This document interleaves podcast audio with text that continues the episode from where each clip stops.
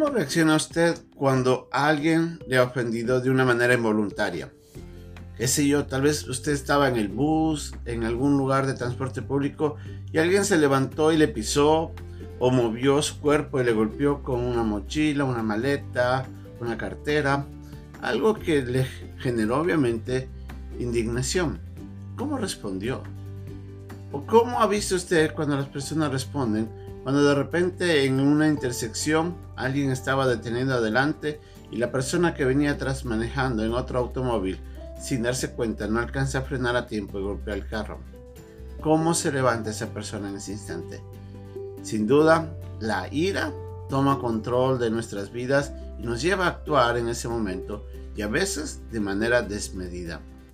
En el pasaje que vamos a aprender hoy día, la Biblia nos va a enseñar cómo debemos reaccionar cuando nosotros nos enfrentamos ante un evento que involuntariamente genera un perjuicio. Esta es nuestra lección del día, aquí en un momento con Dios.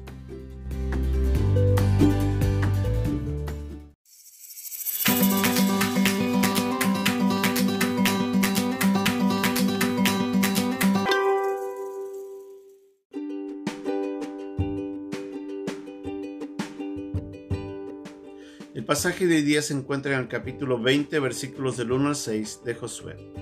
Habló Jehová a Josué diciendo, Habla a los hijos de Israel y diles, señalaos las ciudades de refugio, de las cuales yo os hablé por medio de Moisés, para que se acoja allí el homicida que matare a alguno por accidente y no a sabiendas. Y os servirán de refugio contra el vengador de la sangre. Y el que se acogiere a alguna de aquellas ciudades, se presentará a la puerta de la ciudad y expondrá sus razones en oído de los ancianos de aquella ciudad. Y ellos le recibirán consigo dentro de la ciudad, y le darán lugar para que habite con ellos. Si el vengador de la sangre le siguiere, no entregarán en su mano al homicida, por cuanto hirió a su prójimo por accidente, y no tuvo con él ninguna enemistad antes. Y quedarán en aquella ciudad hasta que comparezca en juicio delante de la congregación, y hasta la muerte del que fuere sumo sacerdote en aquel tiempo.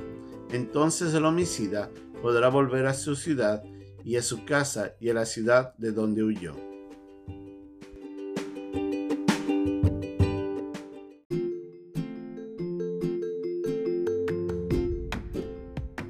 Las ciudades estaban siendo entregadas y los territorios también. Ya se había hecho la delineación de todos los límites de los territorios que les correspondían a las doce tribus de Israel. Y en ese instante Dios se le acerca a Josué y le recuerda lo que había dicho por medio de Moisés años atrás, cuando había sido entregadas por medio de la ley la ordenanza de que las ciudades de refugio serían el lugar en donde las personas se irían a encontrar el asilo para poder librarse de la muerte si es que habían cometido algún acto injusto.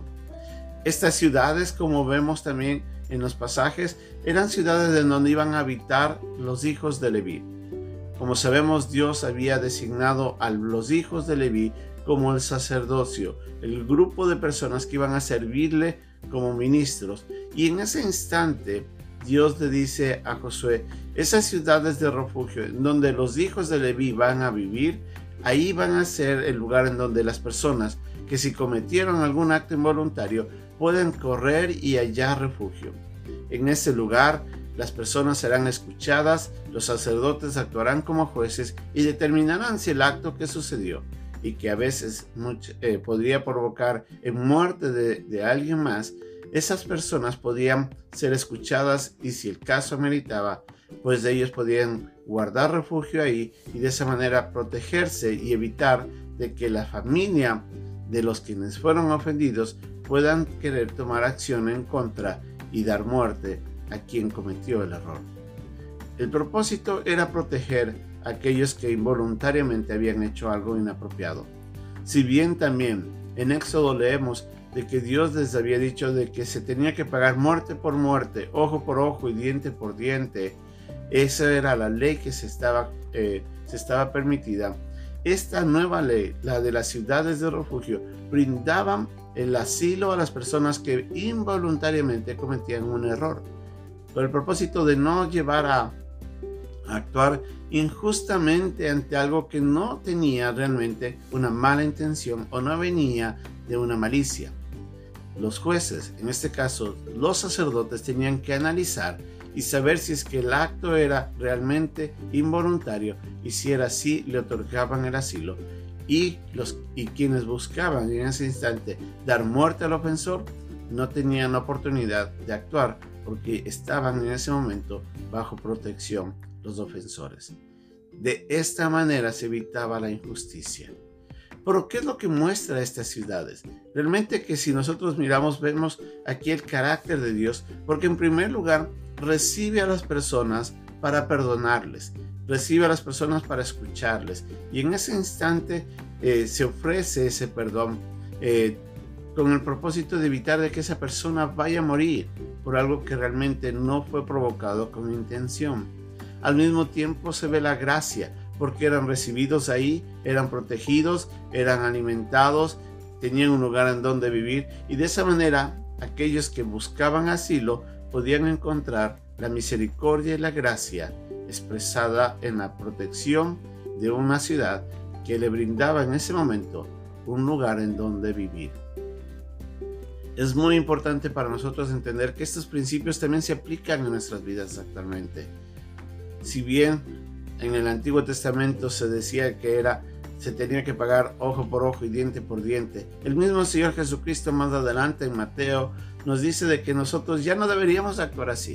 Antes deberíamos perdonar, deberíamos actuar con, con ánimo de, de, buscar la reconciliación, de no traer eh, actos, de, eh, actos de justicia cuando pudiéramos perdonar en ese instante a quienes nos ofenden. Nosotros tenemos que ser sabios.